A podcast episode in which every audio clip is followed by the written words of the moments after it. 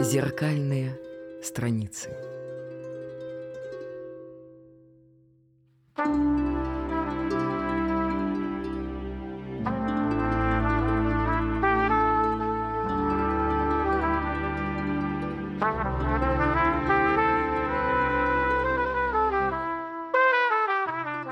Я Владимир Натанович Шацев, учитель литературы, и это «Зеркальные страницы» – подкаст для взрослых и детей.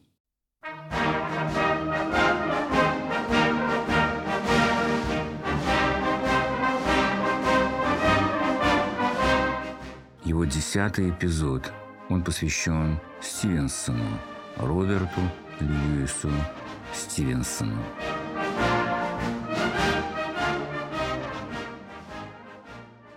Вот он, воображаемый сейчас, с печальными очами и паникшими усами.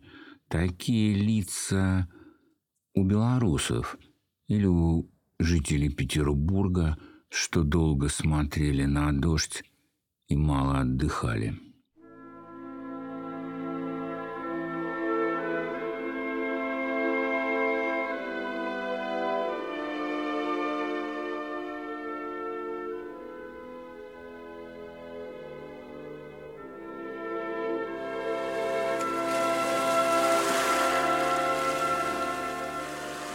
Представляю себе этого писателя в его последнем доме. В окне за его спиной плавные волны притихшего океана. Стивенсон в плетеном из камыша кресле. В этой же комнате домашняя библиотека. Шекспир, Вальтер Скотт, Александр Дюма, Роберт Бернс. История Шотландии. Стивенсон, шотландец. Стоп, стоп, стоп, стоп. Шотландец. Шотландия. Что за страна такая? Где находится она? Итак, домашняя библиотека, Шекспир, Вальтер Скотт, Александр Дюма, Роберт Бернс, история Шотландии и разрозненные тома британской энциклопедии. И, конечно, знаменитые книги, сочиненные самим Робертом Льюисом Стивенсоном. «Остров сокровищ» черная стрела.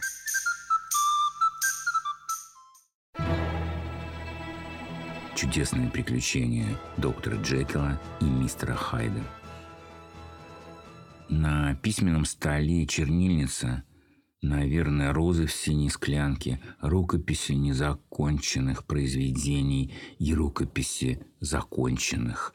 Одна из них – «Fables», то есть басни, краткие истории – поучительные. Их много. Для подкаста выбрана такая «Две спички» «Two Matches». Вы услышите ее в переводе Александра Сарачана и в оригинале.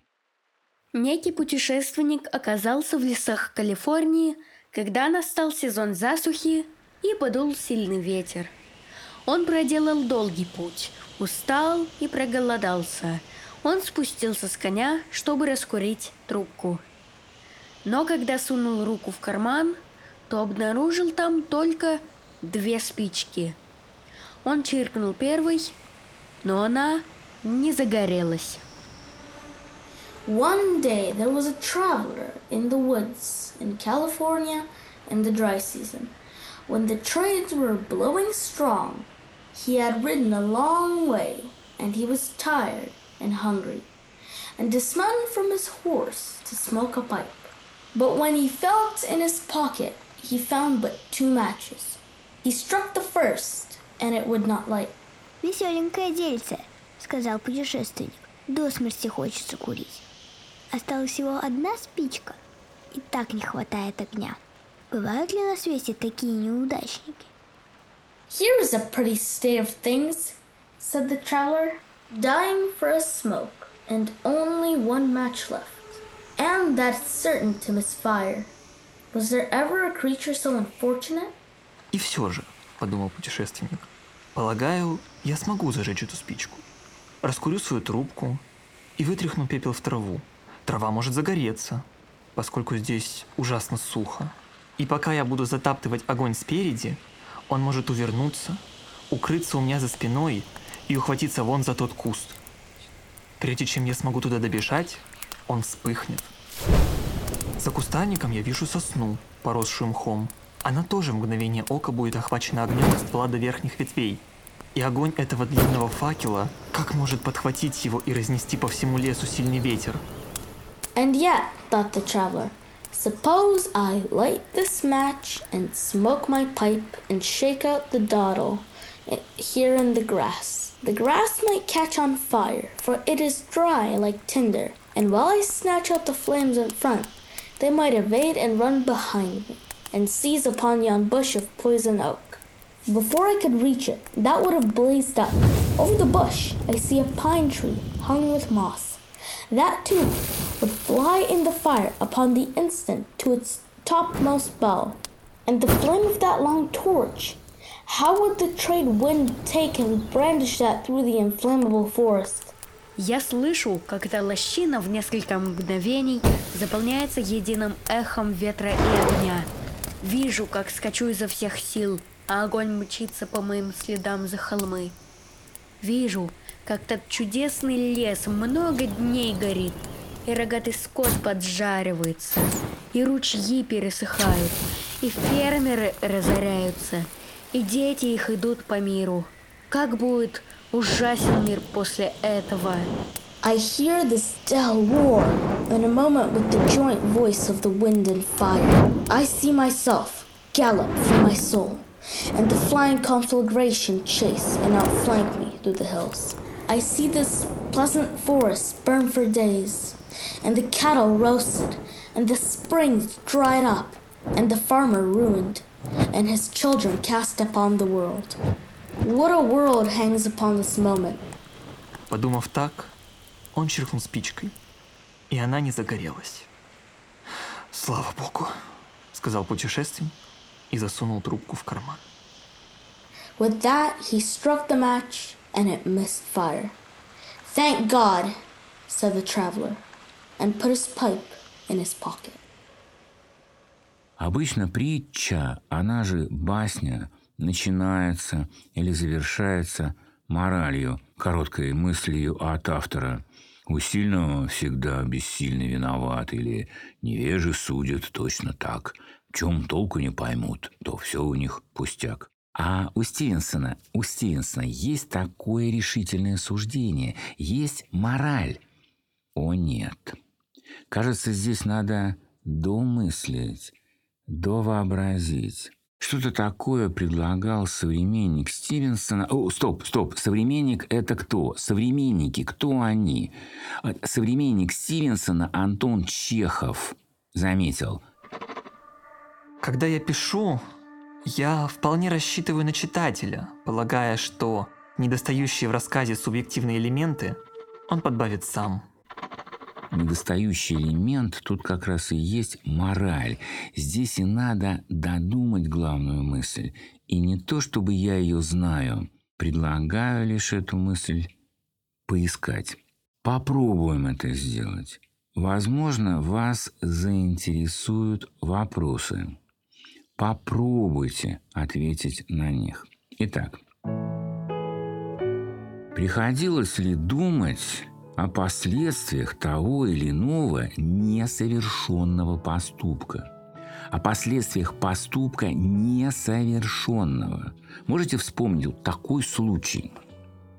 Хотели бы рассказать о нем, о том случае, когда что-то не сделали, потому что испугались последствий? Если нет, то почему не хотелось бы рассказать?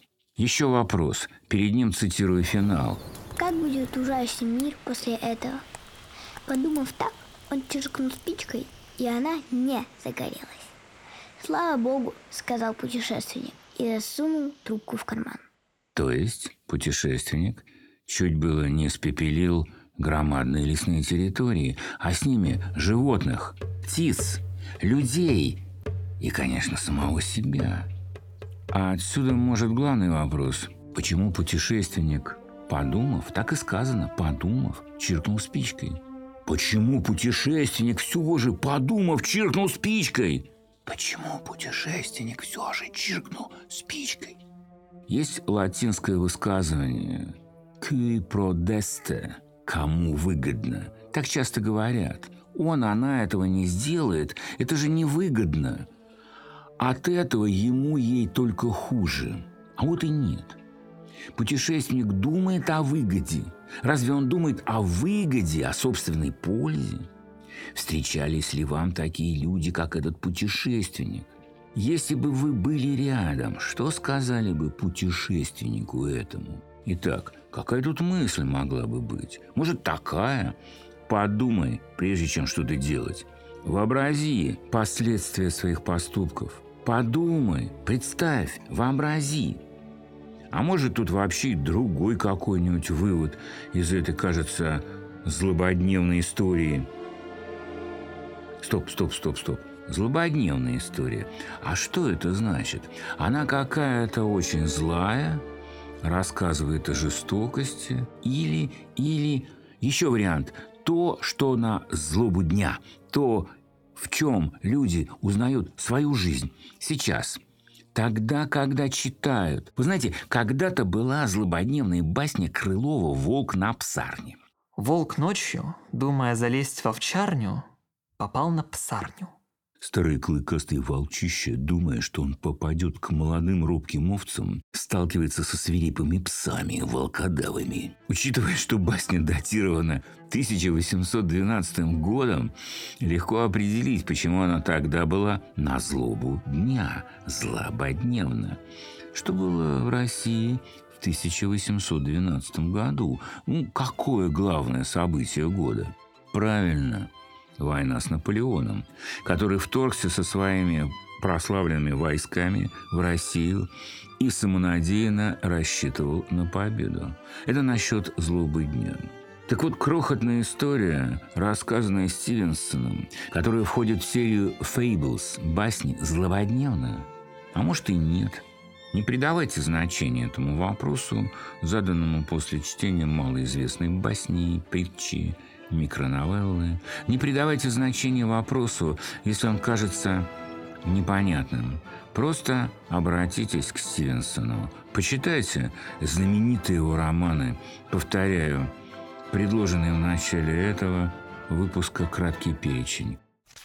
«Остров сокровищ», «Черная стрела», «Чудесные приключения доктора Джекила и мистера Хайда». К этому краткому перечню прославленных названий добавлю статью Стивенсона. «Книги, оказавшие на меня влияние» «Books which have influenced me» Это округи чтения о том, каких авторов Роберт Льюис Стивенсон высоко ценил и потому перечитывал. Шекспир, Дюма, Монтень, Марциал. Какие из этих имен знакомы хорошо, какие понаслышке? Шекспир, Дюма, Монтень, Марциал. А лучше так. Да-да-да, именно так. Перепишите этот заголовок. Книги, оказавшие на меня влияние. И под ним, под этим заглавием, Перечислите то, что именно вам дорого, дорого особенно, то, что повлияло на вас и, может быть, даже изменило вас. Сейчас, сей час и сию минуту вот этими и следующими за ними словами завершается первый сезон. Завершается первый сезон литературного подкаста «Зеркальные страницы». По случаю хочется сказать что-нибудь значительное, полное смысла и надежды. Но кажется, что слова закончились, закончились. Ну, все-таки нет. Человек читающий думает о прочитанном и о своей жизни. Человек читающий склонен думать самостоятельно, вот, а не только так, как все – у него самостоятельные суждения, независимые мнения. Такие люди иногда пугают именно этим свободными рассуждениями. Их мало, этих мальчиков и девочек, этих мужчин и женщин, которые читают, перечитывают или переслушивают Михаила Зощенко, Герберта Уэллса, Анну Ахматову. Ну, ну, например – как их, читающих людей, собеседников Льва Толстого, Марины Цветаевой, Рэя Брэдбери, мало. И все-таки, и все-таки они есть. Они есть, они существуют. Они мыслят, чувствуют и существуют. И они были с нами весь этот первый сезон. Они медленно перелистывали зеркальные страницы и вглядывались в них, робко, с любопытством, переходящим иногда в изумление, с интересом, с улыбкой вглядывались в них. Вам, нашим слушателям и читателям литературы, мы благодарны. А мы – это я, учитель Владимир Шацев, звукорежиссер и композитор София Скобелева, актер Иван Солнцев, сотрудники музея Аркадий Визовиков и Анастасия Филиппова. И, конечно, конечно, школьники, примкнувшие к нам – Степан Лосев, Никита Цивилев, Саша Кондаков, Володя Колганов и Даша Кудрявцева, а также Майкл Цуринов, озвучивший англоязычные тексты. Кроме того, в этом сезоне прозвучали голоса некоторых из тех, кто создавал подкаст не нынешний, а прежний «Зеленая лампа». И это замечательные Павел Кружнов, Михаил Тишин и Валерия Гуляева. И чуть не забыл, чуть не забыл, с нами сотрудничали художницы, начинающая Аня Шацева, 8 лет, и профессиональная Анастасия Мельник и Анна Богданова. Затем, разумеется, и непременно координатор проекта Анастасия Озерская. И все мы благодарны вам, нашим прекрасным слушателям. Всем спасибо. Да здравствует музы, да скроется тьма. Кстати, откуда эти слова? Кто их автор? Кто такие музы? До свидания, до свидания, до следующих встреч. Да скроется тьма, до скорого свидания. Да скроется тьма, до скорого свидания. Всем спасибо.